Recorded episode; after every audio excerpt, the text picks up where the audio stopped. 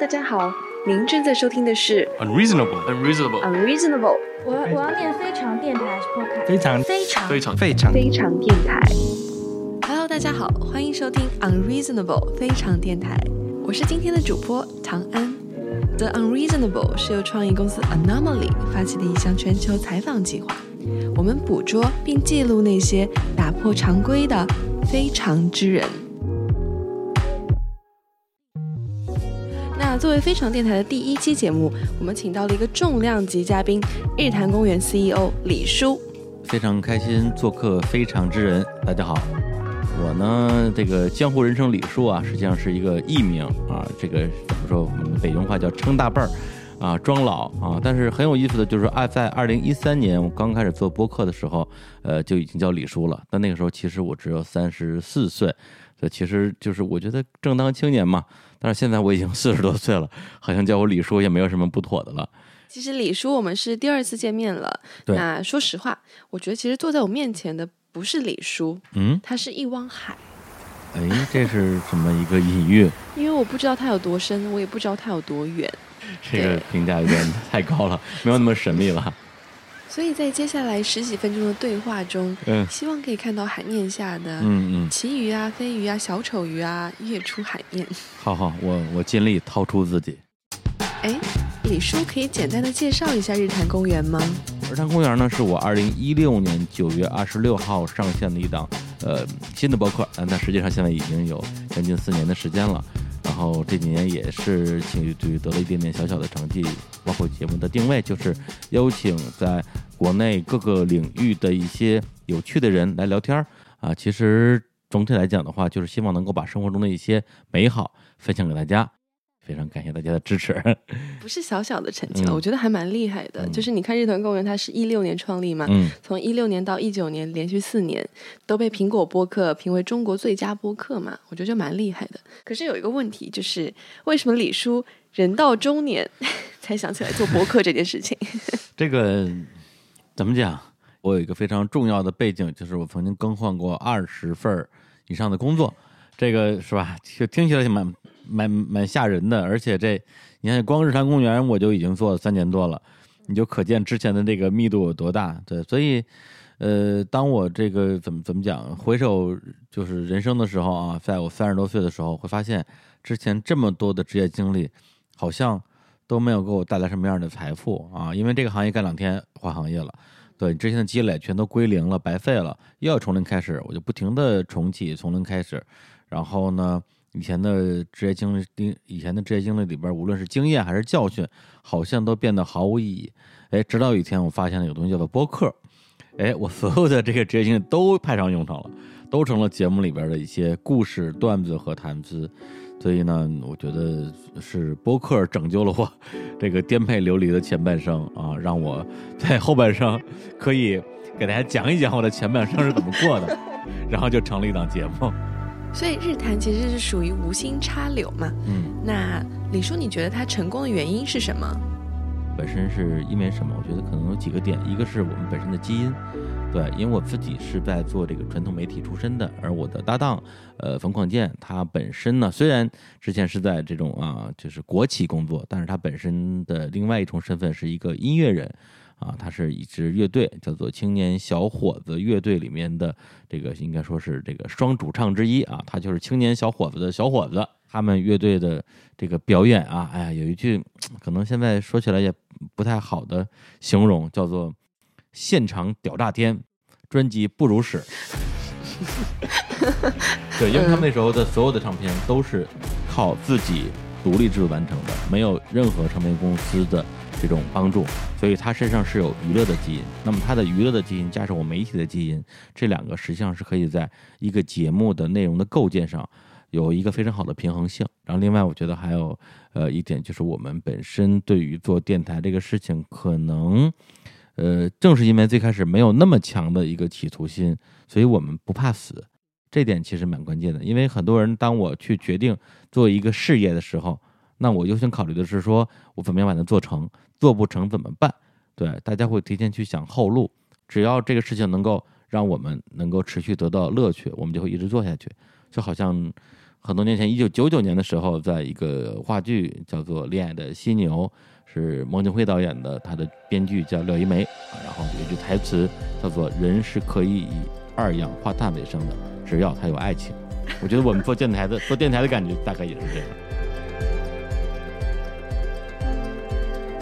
为了让这个电台听起来不要像是一个成功学的访谈啊，嗯哼，那我们来聊一些挑战吧。好好好，嗯就是我想知道，在譬如说你可能做日坛公园的时候，嗯或者说您的人生中有哪些挫败感嗯，很强的瞬间？嗯，会让我个人陷入到一些呃，比如说有点焦虑的状态，其实是对于我们做事情的方向，比如产生了一些迷茫。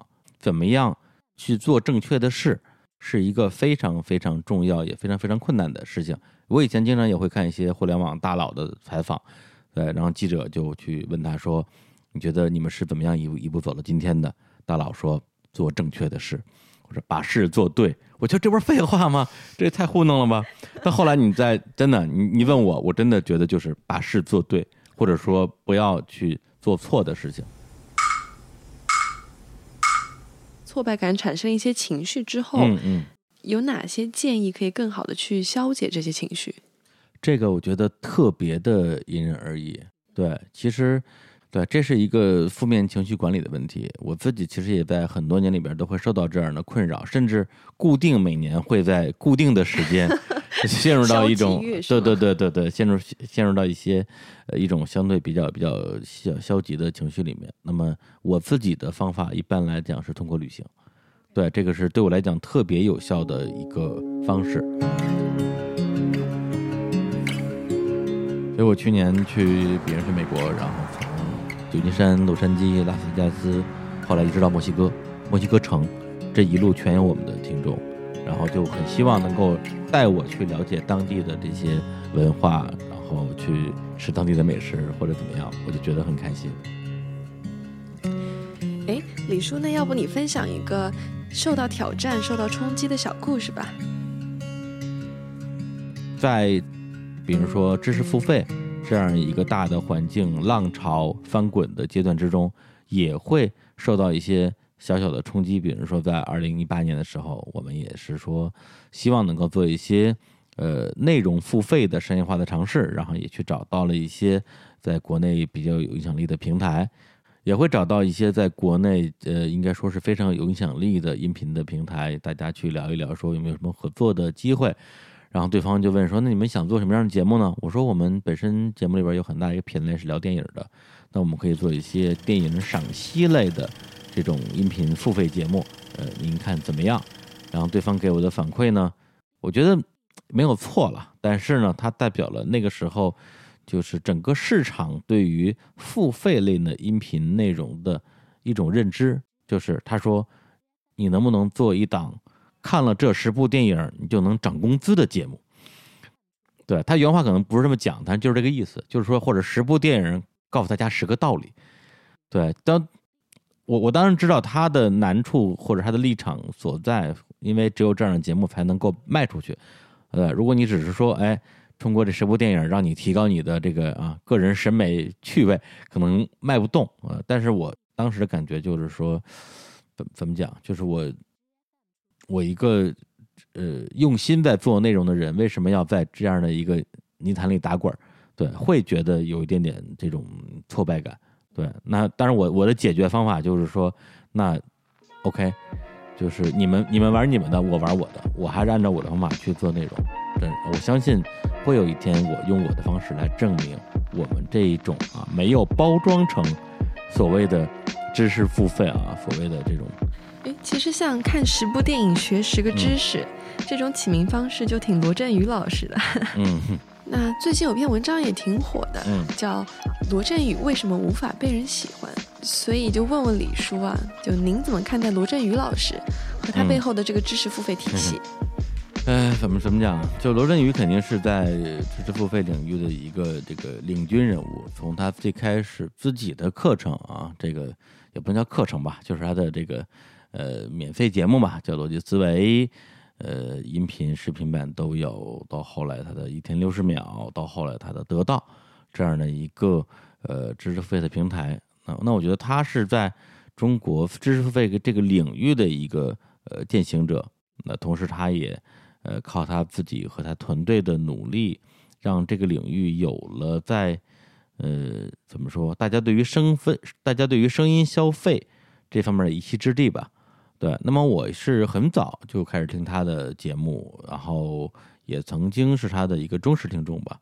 对，但后来我会发现，呃，我仅仅作为一个普通听众，会发现一些问题，就是说，呃，第一是他本人并不完全了解他所传递的信息，然后后来呢，又有一些蛛丝马迹去证明他并不完全相信他所传递的信息。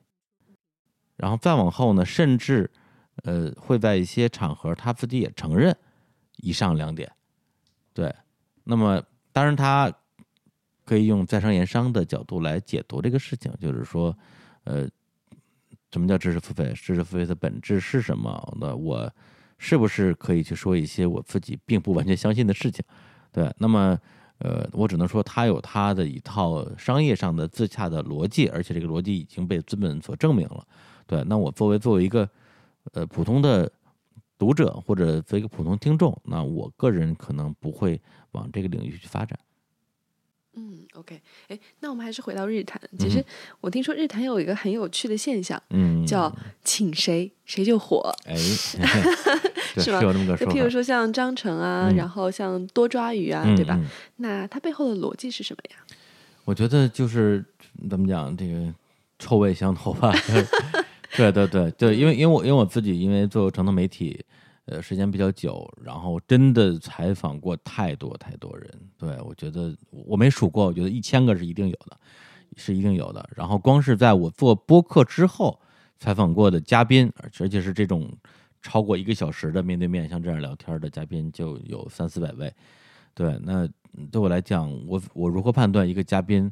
呃，是否适合我们这个平台？那肯定是有我自己的一套审美的。那我我我个人非常喜欢去邀请一些，呃，在一件他真正热爱且专注的事情上做出了一定成绩的人。对，倒不是说，呃，他已经做到那个行业的最顶级的人，我请不到，而是我觉得说，如果你做到那个位置，大家有很多机会去听他发声，对吧？对，你说。马云的语录是吧？这个机场里都能买得到，也不需要来我们这儿讲。对，那有很多的人，他实际上他的他的事业刚刚有一点点的起步，甚至还在那个黎明前的黑暗期。但是我已经从他身上看到了，就是像这种叫璞玉吧，对，就是还没有没有被打磨出来的一些缝隙里透出的光芒。好啊，那我们也需要适当的去回扣当月主题。我们本月主题是向前一步，所以就有个问题要问李叔嘛。就是，如果回看你四十多年、四十年的人生，那你觉得现在看来，之前哪一步的决策非常正确？这个怎么讲？所以这个这个时候对我来讲是一个非常呃艰难的一个时期，差不多是在二零一一一二年，就是在这个时期，然后正好也是在那个时期，实际上。我的状态其实是没有得到一个，只能说我没有得到一个我想要的支持，并不是说没有支持或者说怎么样。所以对我来讲，二零一二年的时候最重要的一个呃决定就是离婚。对这个东西呢，就是好像啊，这个这个东西其实好像你是把呃一些一些呃。生活的艰难好像推推到某某一段关系上面，但实际上，我觉得，呃，大家如果再去看那些是吧反映中年危机的电影，你会发现，呃，所有的事情其实都是关联的，或者说，当你生活所有的难题一个一个结成了一一连串的死结的时候，你可能需要把其中最大的一个结解开，那么你会觉得说自己深陷在一个。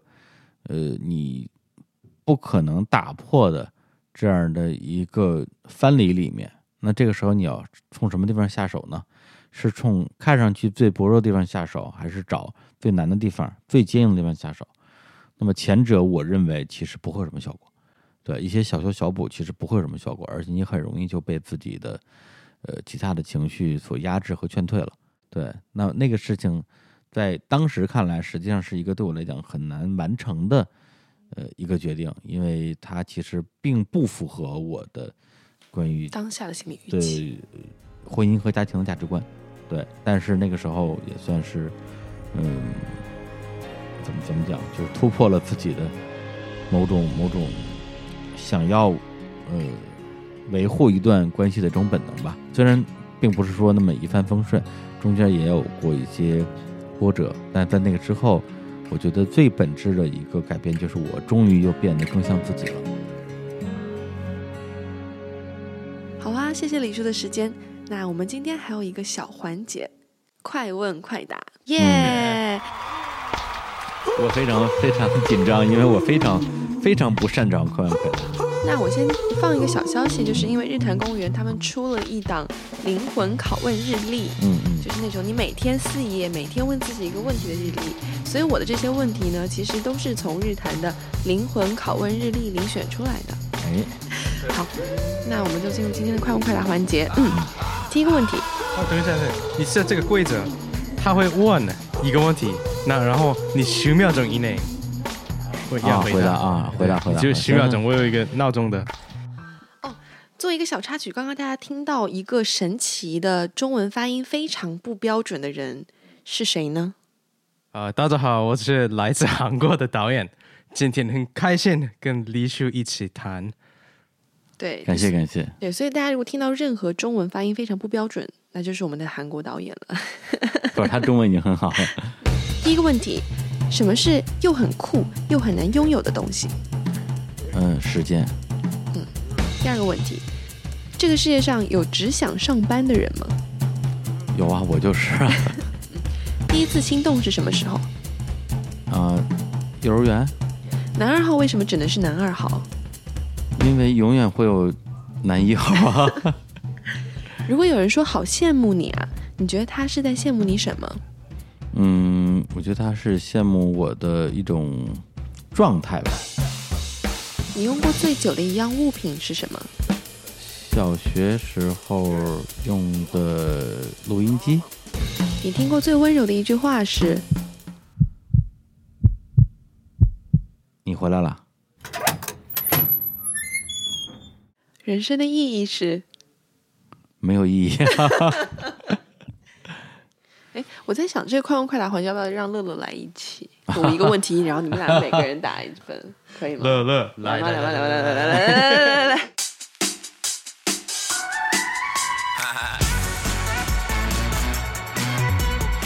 好的，坐在我面前的是一位日坛公园的大美女，她叫乐乐。大家好，我是乐乐，然后据说是日坛的幕后大 boss，对，大家都是这么呃称呼我的啊，对，然后呢，在日坛公园会负责一些呃就是内容之外的事情，偶尔也参与一下内容，对，就是比如说运营啊、商务啊、怎么赚钱呀之类的这些事情。好，那同样的，我们进入今天的快问快答灵魂拷问环节。直接就快问快答了是吗？有点有点没有做好心理准备。好，因为规则你也都很熟悉了嘛，那我们就直接开始了。三二一，什么是有很酷又很难拥有的东西？自由。这个世界上有只想上班的人吗？应该是有，比如说李叔。嗯，第一次心动是什么时候？好像是大学的时候。男二号为什么只是男二号？因为他不如男一号努力。如果有人说好羡慕你啊，你觉得是羡慕你什么？可能羡慕我比较开心。你用过最久的一样物品是什么？一个就是记了十二年还没有记完的日记本，但是因为写的太少了。你听过最温柔的话是什么？嗯，你最近过得好不好？好，你最近过得好不好？对，我我觉得这个问题是最有意思的。嗯，温柔。那你听过最温柔的一句话是什么？别走，我觉得这个是 最。就你就是那种你呢？你苦情戏，你的你别最走你你听过最温啊！我觉得这句话太长了。你出现任何问题，我都会出现在你身边，所以你不要期待我出现在你身边。那不就是有事打电话，没事别打电话？这是一种更文艺的表达嘛。对，有事打电话，没事别联系。这就是所有的问题了。好的，嗯，好，那谢谢。谢谢乐乐。哦，谢谢。